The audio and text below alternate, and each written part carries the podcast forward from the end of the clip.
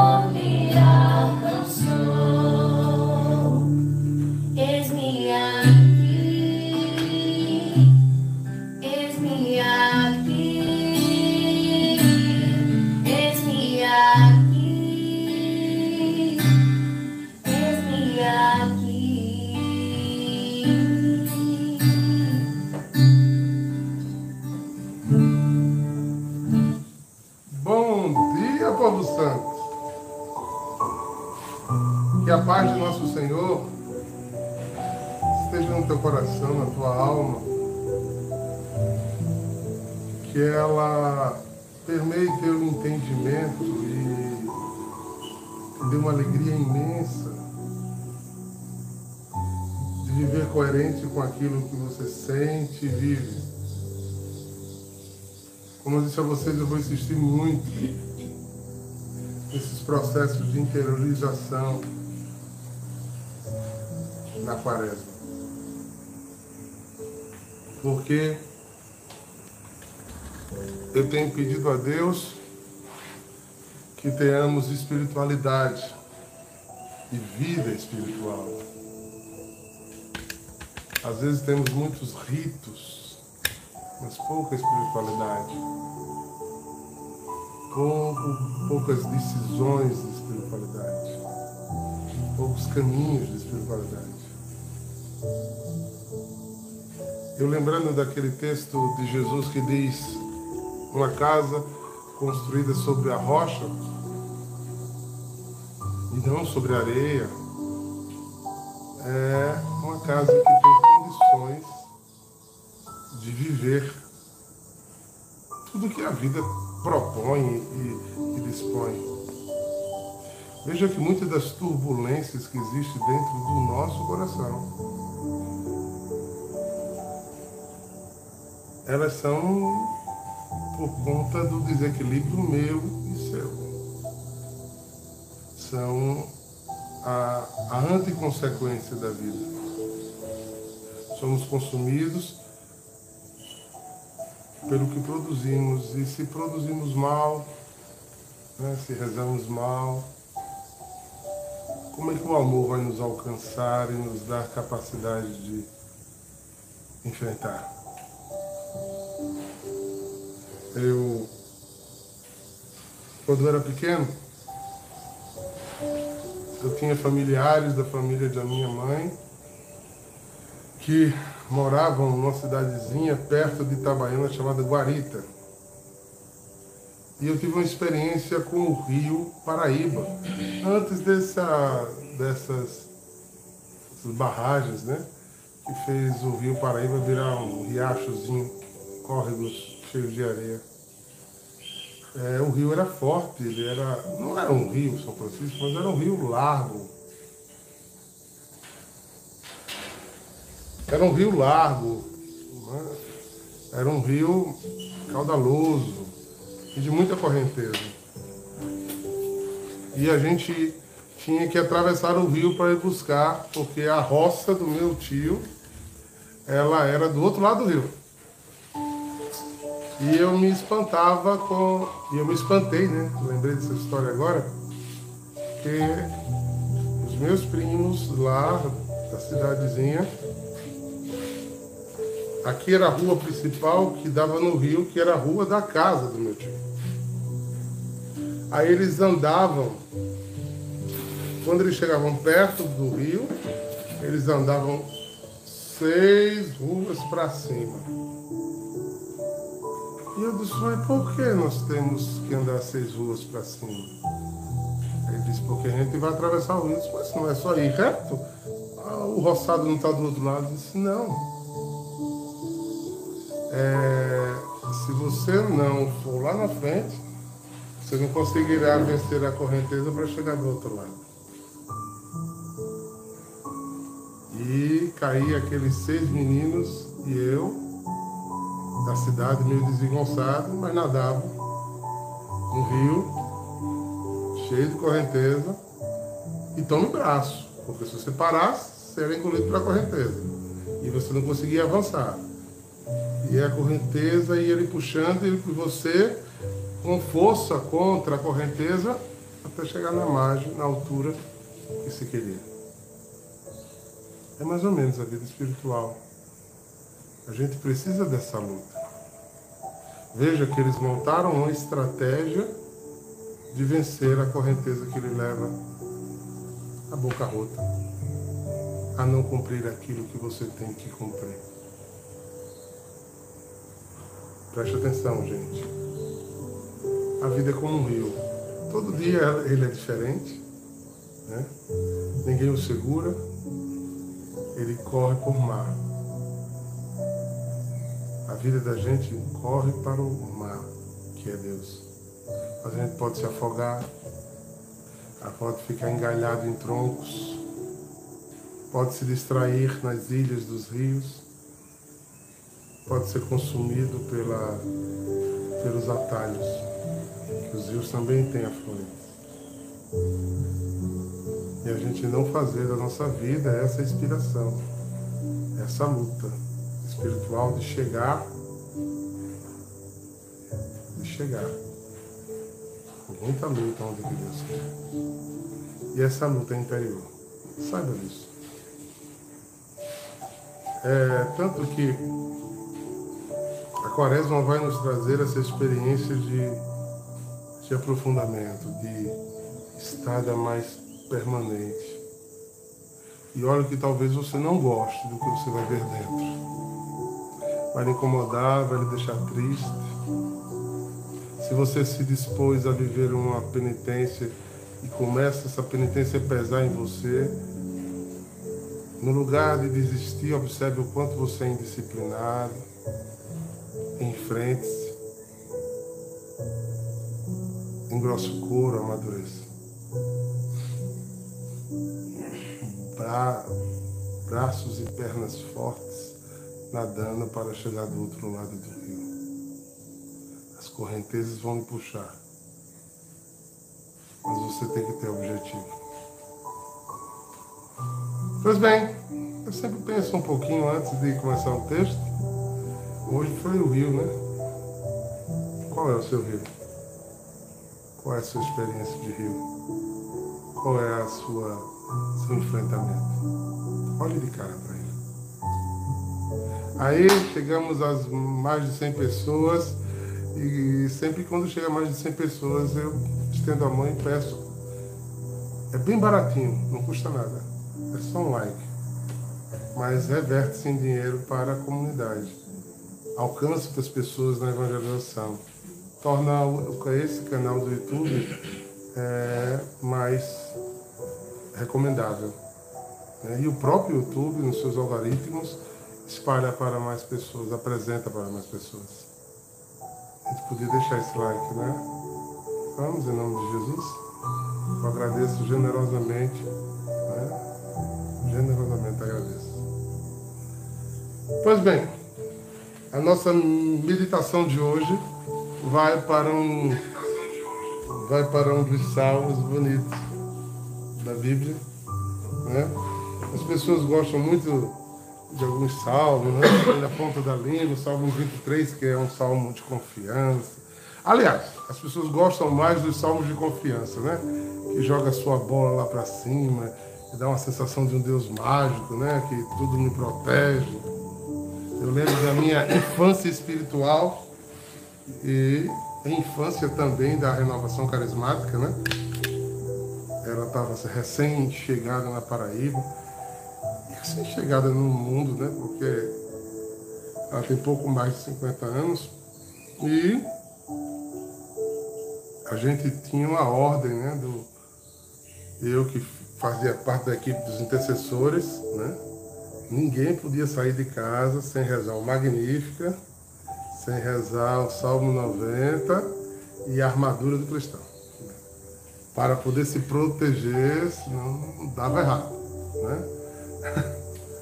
É, demora a gente criar maturidade de entender que são textos lindos que eu preciso tê-los dentro de mim e não rezá-lo com palavras, né?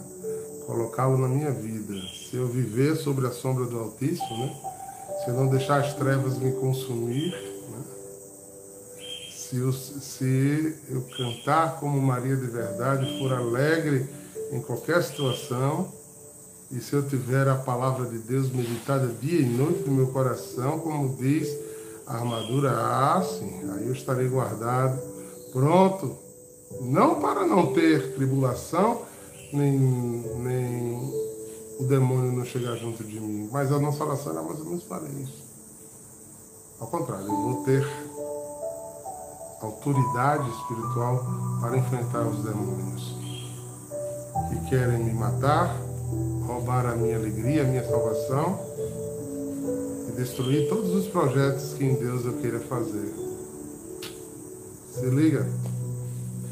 Então aí eu gosto muito de dois salmos, né? Eu acho que nem que se não cair, eu vou tirar um dos dias e vou fazê-lo.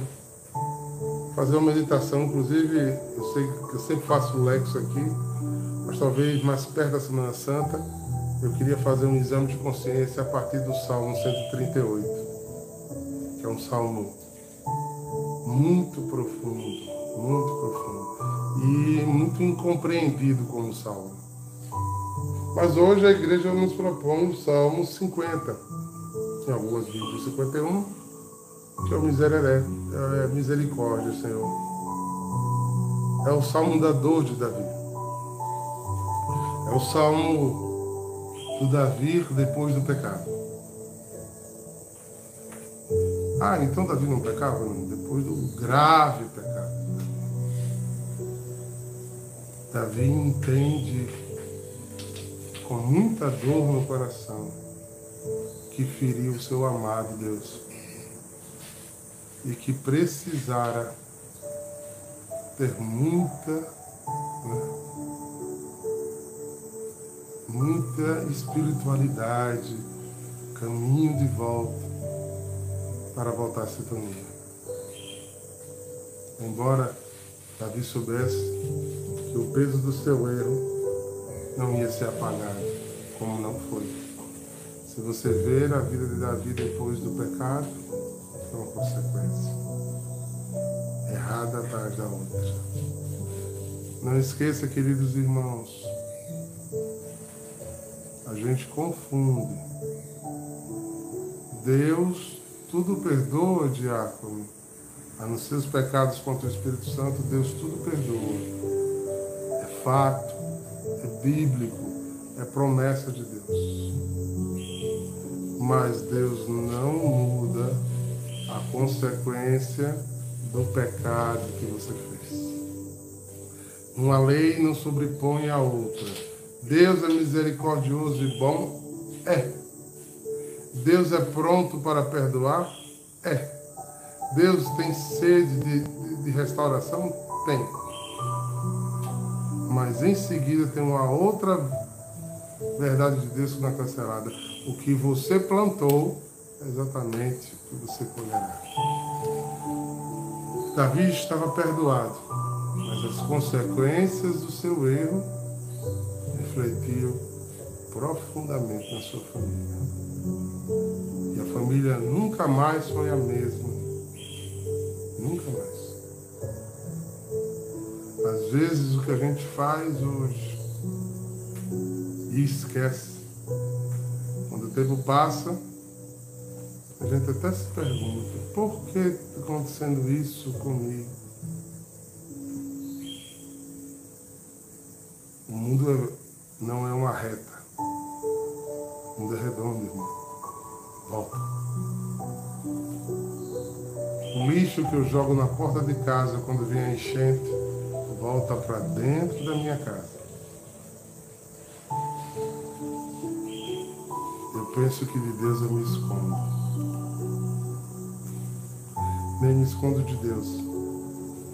Nem estou desblocado da vida. Vida segue o mesmo caminho. Hoje eu estou falador, não? Nem leio o texto ainda. Eu estou lendo na versão do lecionário e ela escolhe só alguns versículos, que o salmo é muito grande e realmente não dá para aprofundá-los. Né? E a gente já tem nesses versículos aqui, o que eu, tanto que eu já falei, já temos uma grande reflexão. No versículo 3 ele diz assim: Tende piedade, ó meu Deus, misericórdia. Na imensidão do vosso amor, purificai lavai-me todo inteiro do pecado e apagai completamente a minha, minha culpa. O que Davi está pedindo aqui a Deus, o que o perdoe. Davi tem tanta consciência disso que não pediu ao Senhor, muda a história. Eu adulterei, em seguida fui assassino, Primeiro eu disfarcei, né, achando que não ia ser descoberto. E depois eu fingi, fingi costume, fingi que está tudo bem, fingi que está sendo o mesmo rei de outrora antes do pecado. Mas Deus que levou o profeta lá para dizer, Davi, tu és um homem segundo o meu coração. Se eu sou do coração dos inimigos, eu não sou do teu, Davi. Davi, tu acha certo o que tu fizesse, Davi? Que é que tu faria com alguém que fizesse isso? Ah, eu condenaria. Não se condene, Davi. Então Davi pede a Deus que tenha misericórdia dele. E apague da mente dele a culpa. Notaram o que ele fez aqui? Ele pede que a misericórdia de Deus purifique, porque o pecado bota crosta. E o pior sentimento do pecado é a culpa. É o remorso. E, e me desculpe dizer que a maioria das pessoas tem culpa e remorso não por conta de Deus. É como se as pessoas se decepcionassem consigo mesmo.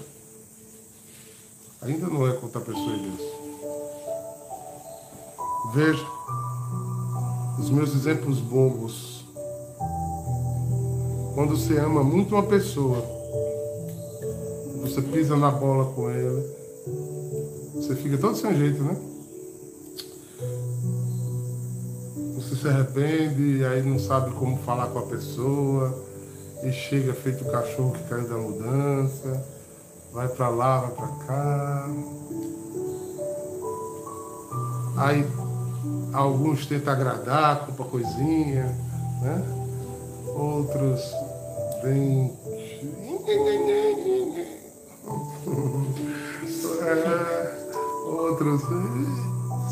Outros vêm de cabeça baixa, se ajoelha, chora, diz que não vai fazer mais. Porque sozinho, se você realmente ama aquela outra pessoa, a pessoa sem falar nada calado, quando a pessoa cai em si, dá uma agonia no coração, uma coisa ruim, né? Você fica remoendo, aquela coisa não sai da sua cabeça, fica pensando naquilo, porque eu fiz isso, eu não devia ter feito, blá, blá, blá. Você teve que parar com essa pessoa, sabe o que, irmão? Chama-se contrição. E quando você pisa grandemente na bola com alguém humano, e ele não sabe que você pisou, mas a tua consciência vai começar a te incomodar, te incomodar, te incomodar, até você ir a pessoa dizer a ela que fez errado. E você vê a decepção no olho da outra pessoa. Pronto, voltou. Eu desliguei. Voltando, voltando. Sim, sim, voltou. As pessoas retomarem. Então, aí você vê a decepção no olho da pessoa e você vê que a pessoa ficou fraca, sofrida, coitada. E aquilo dói em você. O nome disso é arrependimento e contrição. Aí a minha pergunta outra a você.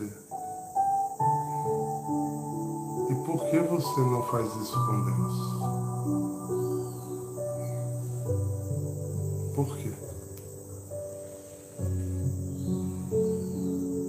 Será que o demônio conseguiu botar no seu coração o espírito da dúvida da própria existência de Deus?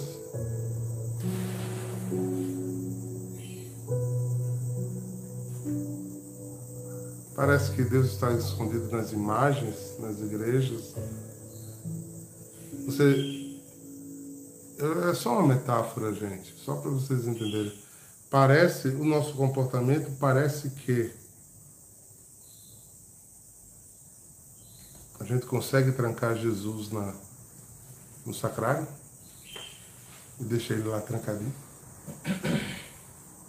Não, não, não eu não eu não falo isso aqui na igreja, não, mas no mundo eu falo.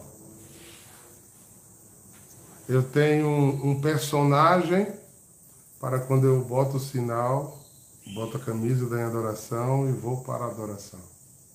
Mas nos grupos do Zap eu sou esdrúxulo em colocações,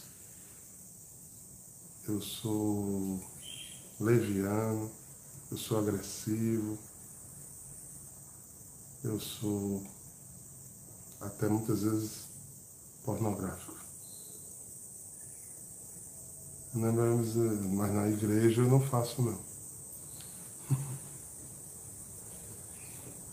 No, na cozinha da minha casa eu solto os meus demônios. Mas na, na comunidade, na paróquia, na igreja, eu desfaço. Ando com camisinha de Nossa Senhora, tecinho enrolado no braço. Quando chego na igreja, fico revirando os olhos. Pareço um monge budista zen. Ninguém sabe o tais mania que é dentro de casa. Se liga, gente.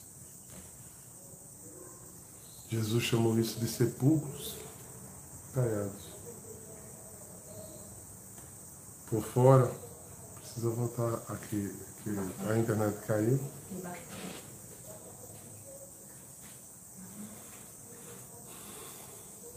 Sepulcros caiados. Tem uma roupagem para cada lugar. Uma roupagem para cada lugar. Inconsequente, né, gente? Davi tem plena consciência do imenso amor de Deus. Por isso, ele peça que o Senhor lave toda a hipocrisia dele apague do seu coração o remorso de ter ferido o Deus que ama. No versículo 5 ele diz: Eu reconheço toda a minha iniquidade eu assumo, eu me coloco, eu tenho certeza de que eu sou assim.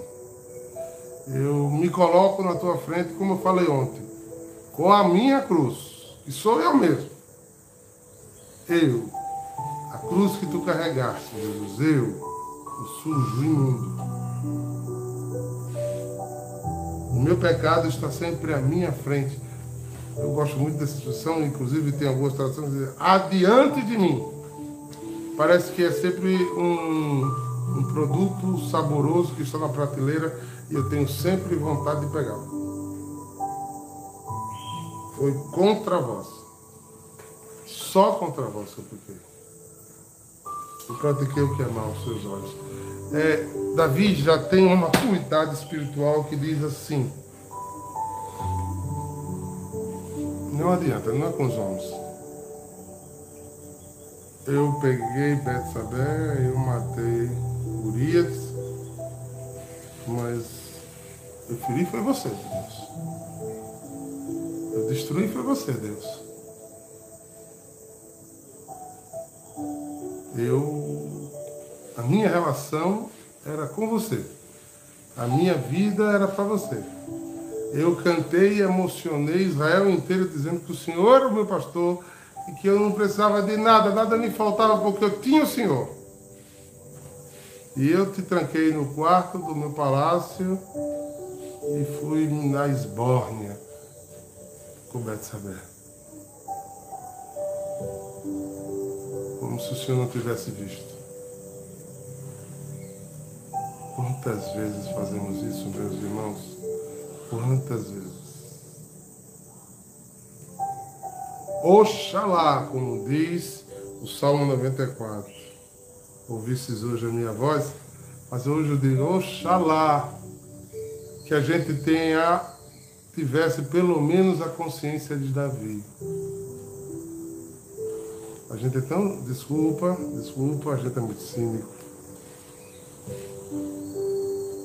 Ou às vezes o demônio que dorme comigo e com você já me convenceu que isso é besteira, que isso é exagero, que eu tenho que pensar em mim, que a igreja fica botando fardos pesados demais sobre os ombros dos outros.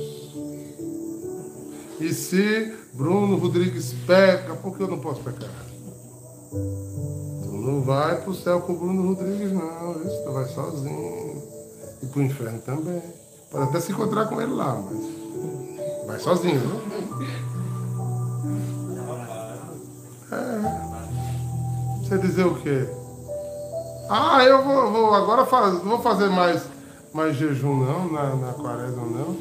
Besteira, de com esse exagero. é, irmão João Batista não faz, eu também não vou fazer não. Vai. Se irmão não quiser fazer, meu amigo, deixa o irmão. Faça você. Ouvidos atentos. Corações atentos.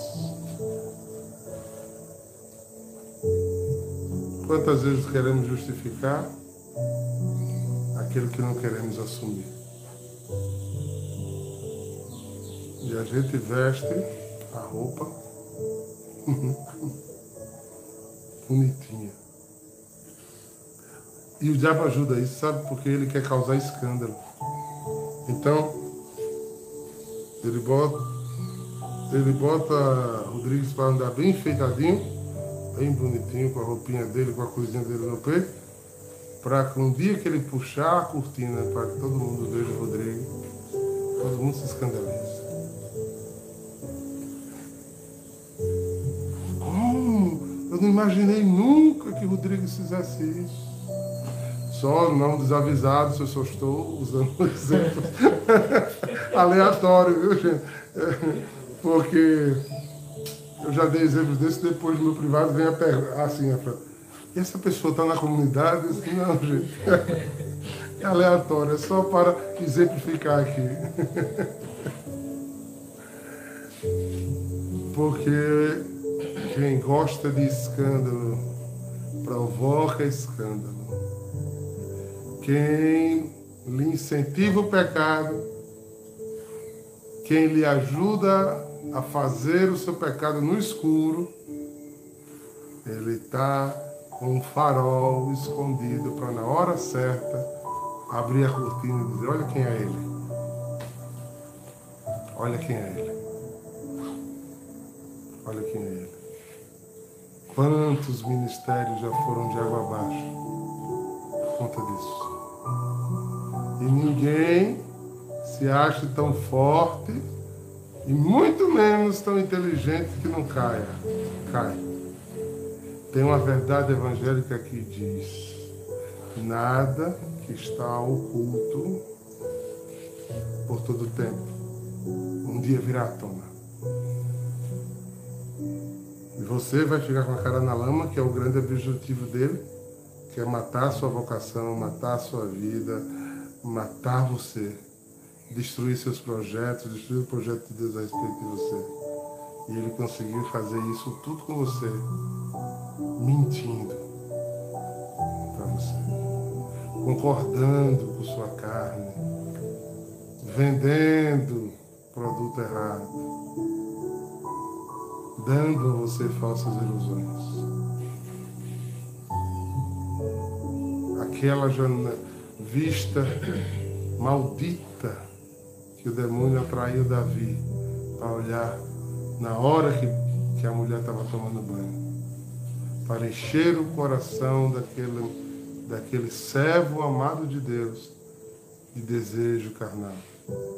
E destruir toda a obra, destruiu seu reinado, destruiu sua família, destruiu sua relação com os filhos, destruiu a relação dos filhos entre si, ainda lhe colocou no pior lugar do mundo, Davi nunca mais foi o mesmo depois da morte de Absalão. Coberto de cinza, coberto de. chorava, rasgava os vestes de dor. Absalão, Absalão. Absalão que o odiou, que o tentou matar, que o tentou destruir. Um pecado, irmão. Um pecado.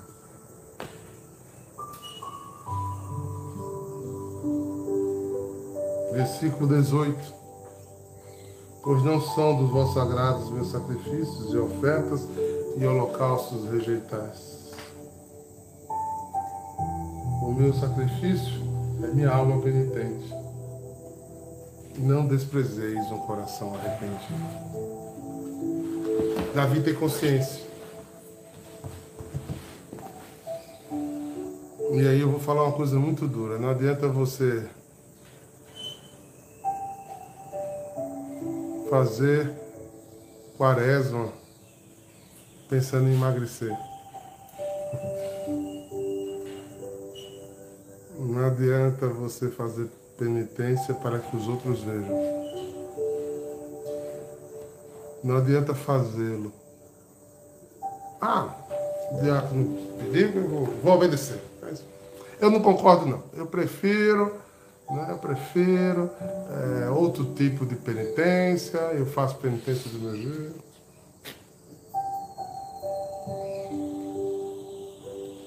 Não faça sacrifício por fazer. Não é um rito maso ou sadomasoquista, não. Ou você tem piedade para lutar, lutar para disciplinar seu corpo, ou você se enxerga uma pessoa que precisa se melhorar todos os dias, ou então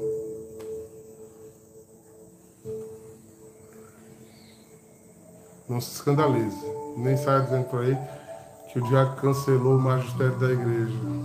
Mas eu aconselho a você, faça não. É menos feio. É mais ou menos assim, uma pessoa que você sabe que está, vou usar uma palavra grosseira, lhe sacaneando, puxando seu tapete, e sabe que ela não vai deixar de puxar o tapete, ela chega junto de você e diz, desculpa aí, ó, eu estou sendo mal com você.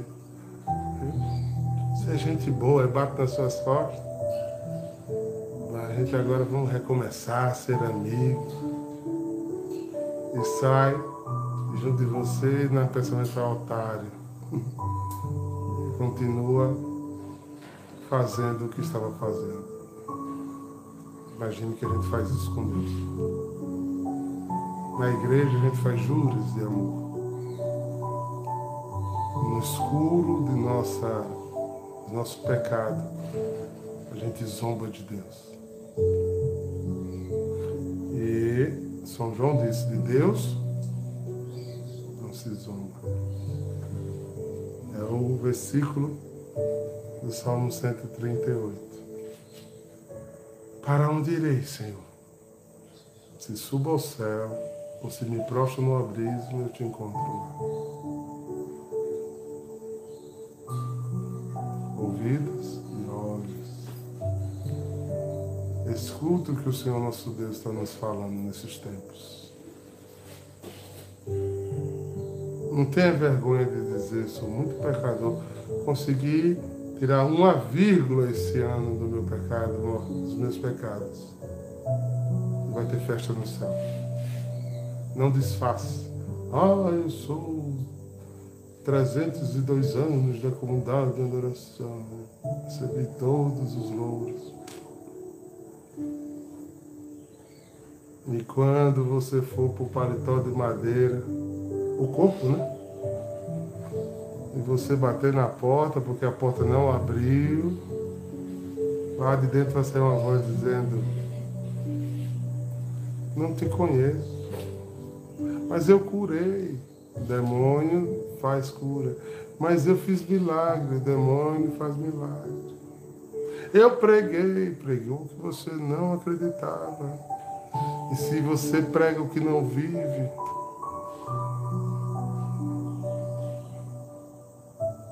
atenção, queridos irmãos. É tempo de jogar limpo. O ano passado falamos dessas mesmas coisas. Você andou quanto? Você andou quanto? Você mudou quanto?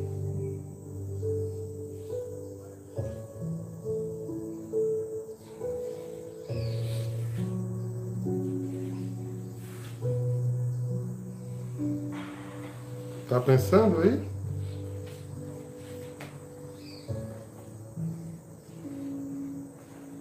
Eu também fico pensando essas coisas. Eu me preocupo muito quando penso nelas.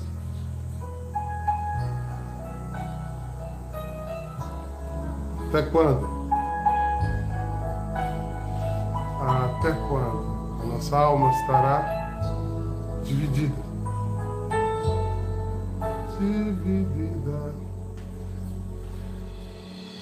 Antes de eu. Pedir a bênção de Deus sobre nós. Nesse projeto de volta para casa, hoje aqui na São Miguel, tem estudo bíblico com o Ministério de Formação, para realmente a gente aprofundar o estudo. o estudo. Aí é estudo da palavra mesmo, não é lexo como estou fazendo. Seja muito bem-vindo. Membros, pessoas de fora, 19h30, a Casa São Miguel. Seja bem-vindo, viu? O zelo, a sede pelas coisas de Deus. Me fala, faz subir tua sede. 19h30. Então, um estudo teológico sobre a Bíblia. Vai pegar livros e estudar sistematicamente. E quem já fez sabe que é muito bom esse estudo. Que Deus, Pai de misericórdia, nos tire as escamas dos olhos, para com profundidade a gente chegue aonde Deus quer nos levar. Que esse amor, que esse encontro, nos faça homens e mulheres segundo o coração de Deus, como Davi, para a vontade do Pai. Derrame-se sobre nós a bênção de Deus Todo-Poderoso, Pai, Filho e Espírito Santo. Amém. Shalom!